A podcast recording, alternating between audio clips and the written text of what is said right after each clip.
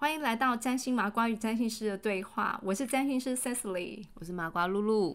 露露，你还记得我们上次聊得很愉快的蒙古人吗？狂想，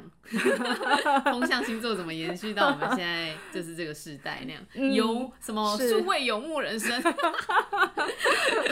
对，那我们呢？今天聊一聊有关于呢，就是在在蒙古人的另外一个面相哦，就是有关于他们的宗教观。嗯，对，因为呢，蒙古民族其实呢，他们本来是信奉的是比较神秘的萨满教，然后因为萨满教呢，其实他们就是认为啊，就是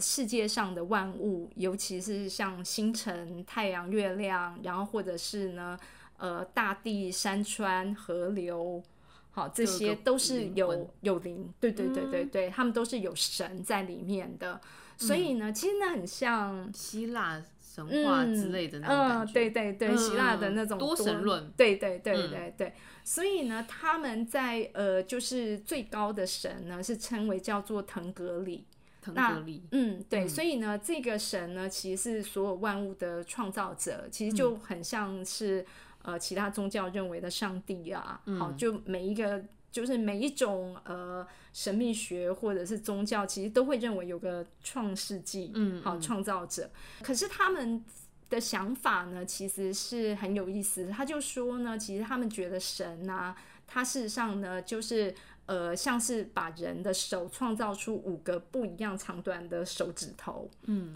所以呢，神其实也是允许呢不一样的地方的人呢拥有不一样的信仰。我觉得他们还蛮心胸蛮开阔的，是是是，可能就很像，就是说他们世上呢，像成吉思汗呢，有那么多的他的儿子，嗯，然后每个儿子呢，就是自己创一个自己的汗国，然后自己去呢，就是有他自己的王国，然后自己去经营，嗯，对，所以就是他允许你们各自可以各自发展，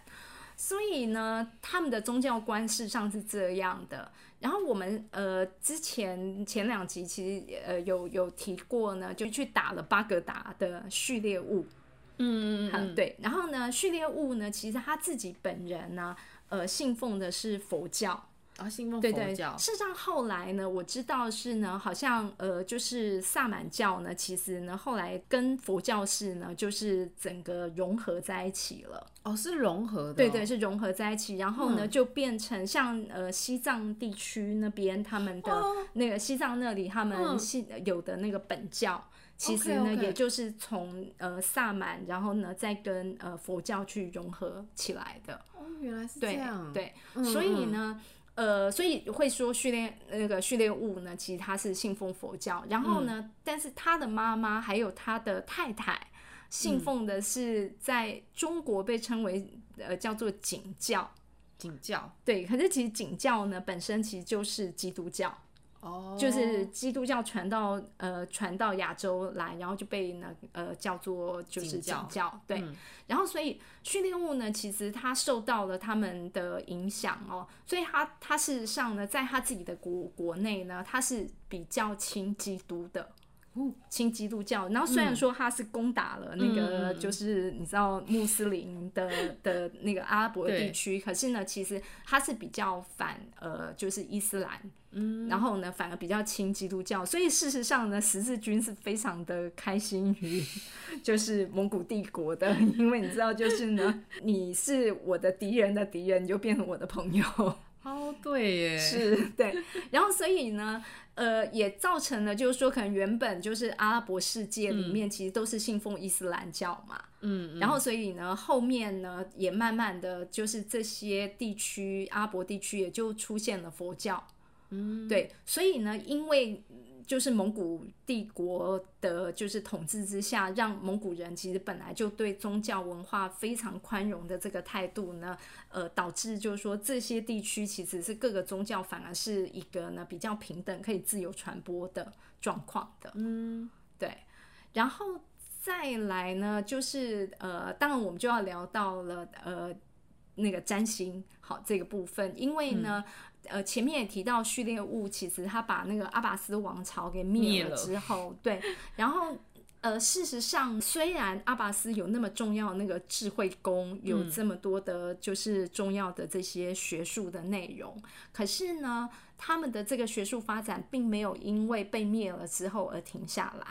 感觉上他们会包容他，对，宗教都已经包容，这个有什么不能包容的？是是是，因为呢，前面就是我们知道，在呃基督教的那个环境里面，事实上是宗教的呃一直都会有宗教的立场，然后呢，对，所以他没有办法呢立即的接受呃就是占星学呃或者是古典的这些哲学，但是呢，其实蒙古人不是这样子，所以呢，甚至序列物呢，他还。呃，重用了一位呢波斯的一个占星学家，他叫做纳西尔丁图西。嗯，然后呢，这个呃图西这一位呢占星学家，他其实还有呢修正过，就是托勒密的著作里面的一些内容，有做过注释。嗯，所以而且他还呢编了一个叫做一个星表，叫做伊尔星表。伊尔星表是。因为呃，序列物呢，它是一个可汗嘛，然后它的汗国叫做伊尔汗国。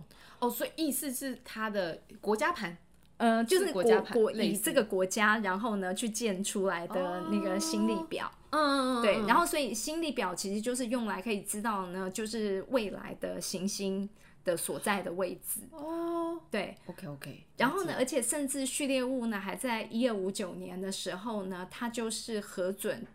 核准了，就是图西呢，让他可以在呃他的国家的首都呃附近呢去建了一个新一个天文台。哇，嗯，然后呢，天文台旁边还有个藏书非常丰富的一个图书馆，听说有四万多册的的呃各种的书籍。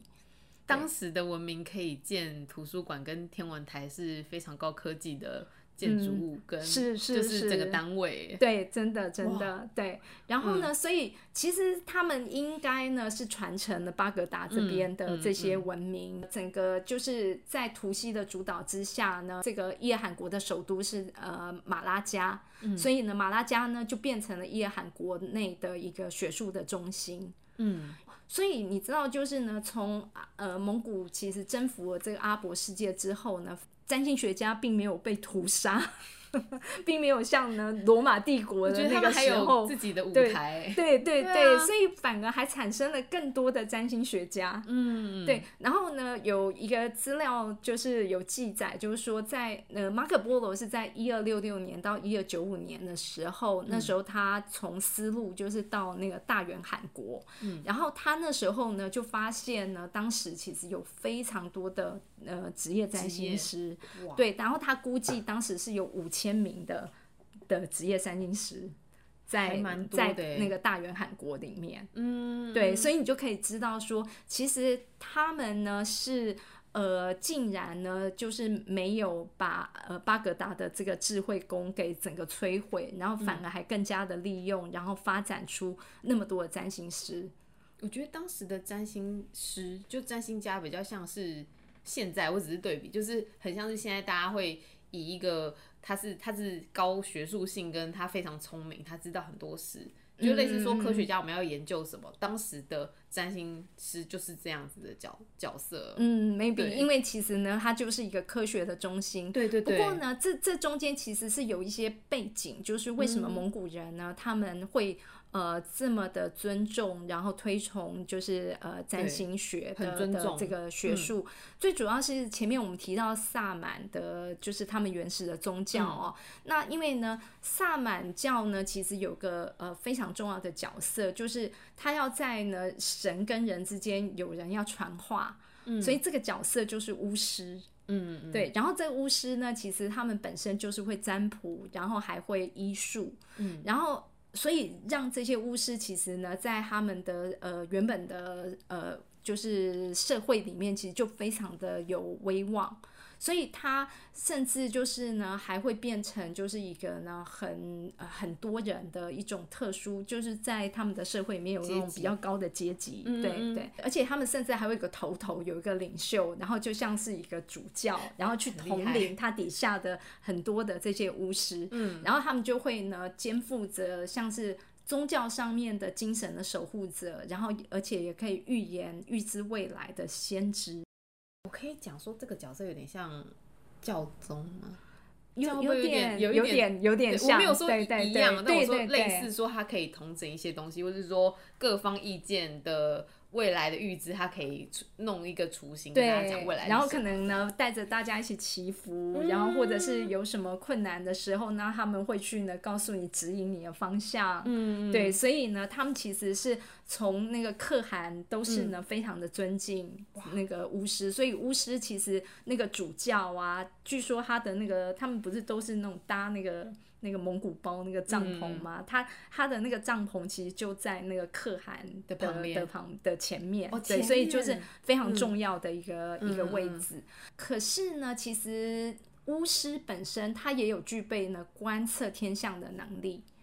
好厉害，对 一一群 知对，识因为深远的呢，人，对，因为 最主要是前面我们提嗯到，就是蒙古人、他们其实是游牧民族嘛，嗯，所以他们长期的这个游牧的的生活呢，让他们其实累积了很多天文的知识。他们必须要去呢观测这个天象的，就是规律的一个变化。可能要知道方向，可能要知道啊天气，他们才可以活。对对对对，嗯然后也能够去记录，就是历法，知道嗯怎么样透过这些星象去记录年月日时间。所以呢，其实这些巫师很多也都是占星师，嗯，然后他他们也会画那个天宫图，星盘嘛，对对对对，就是我们的星盘。嗯，然后呢，他也能够呢去计算出像日月食的时间，哇，好厉害哦！对，这这个是要有一定的天文能力的，啊才有办法去做这件事情。然后呢，嗯。他们也会像我们呢，就是会做那个，你知道，就是择时，选好日子，对对对，选好日子。就像前面我们讲那个、嗯。呃巴格达他们在建都的时候，啊不是要找那个占星师的团队来去选日嗯。子，所以一样的，像那个序列物的哥哥，好，另外一个大喊叫蒙哥，嗯。蒙哥大喊他登基的日期其实就是呢占星师去帮他选择而定的。呃他们原本就在生活里面，其实呢是很相信呃占星，然后呢，而且他们在应用上面呢是就已经融入在生活里面，甚至军队如果要出征，也一定要是由他们选择出来的时间去出征。嗯，然后呢，像如果有家里有小孩。呃，出生当然尤其是男生啦，嗯好、男生出生的时候呢，就会请占星师要来能够去帮他呃画一张星盘，然后去预言他的、呃命运。然后有人生病的时候，也能够透过这些星象去知道怎么去帮他们治病。那跟之前的阿拉伯有点像，对不对对，因为他们也可以拿这个拿来治病。对我觉得治病这一点超厉害的。是就是医疗呃，就是对他们也会应用在医疗嗯上面。我们总结呃来看，就是说，其实风向时代呢，这个最具有影响力的这个统治者呃蒙古人呢，其实他们一方面对宗教是很开明的，嗯然后兼容并蓄的。而且呢，他们其实本来占星天文学就是他们生活中很自然而然，他们就已经呢融入到生活里面嗯去运用的一门学问。所以这是为什么他们其实即便把阿拔斯王朝给灭了，那可是他们其实还看到了一个他们知道那个宝物要留下来、啊，对对对对对对，有一个那么珍贵的宝物，然后嗯就是这些知识，这些古老的的占星天文的知识，所以他当然是如获至宝，然后继续守护的传承下去。对，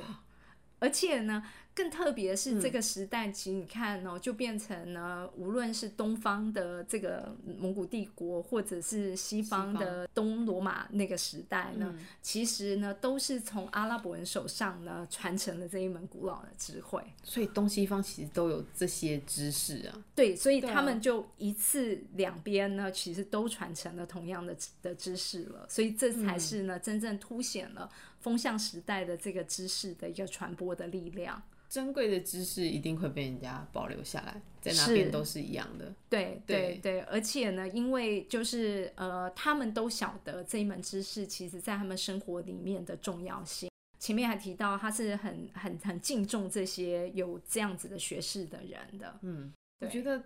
这次听下来，我觉得 我都已经，我以前都是历史，我刚刚不是有讲到 说历史不是很好，可是我觉得这超有趣的，因为如果以前是这样读的话，我应该会记得很多，就是这些有趣的事情。所以其实你知道我啊，为什么想要做这件事情呢？就是呃，是我我事实上是用呢世运占星嗯的理论，就是我们的一样都是循环到风向时代，然后我们透过呢这个风向时代的比对，嗯，去看历史。这有点像我们看到历史的东西去推敲未来这样子。嗯，对对对，没错，就是我们可以去想象，那那我们的未来其实会是怎么样？那我们就可以想象，嗯，搞不好未来这个占星这门学问呢，其实就像呃蒙古帝国，其实是由国家。他们其实呢，在呃推行，因为是有刚刚我讲的这个可汗，嗯，好去呢新建了天文台，然后呢去让这个占星师呢去主导，变成一个学术中心。所以或许未来我们其实呃占星师呢也要更加的努力，要认真的去把占星当成一门学问，认真的去去做学问去研究。那我们很有可能也是有机会。可以呢，变成学术电台，对对对，就是在现代呢，变成一个很重要的学术殿堂的。嗯嗯嗯，没错没错。OK，好，那我们呃今天就聊到这边喽。好，这样子，嗯，拜拜。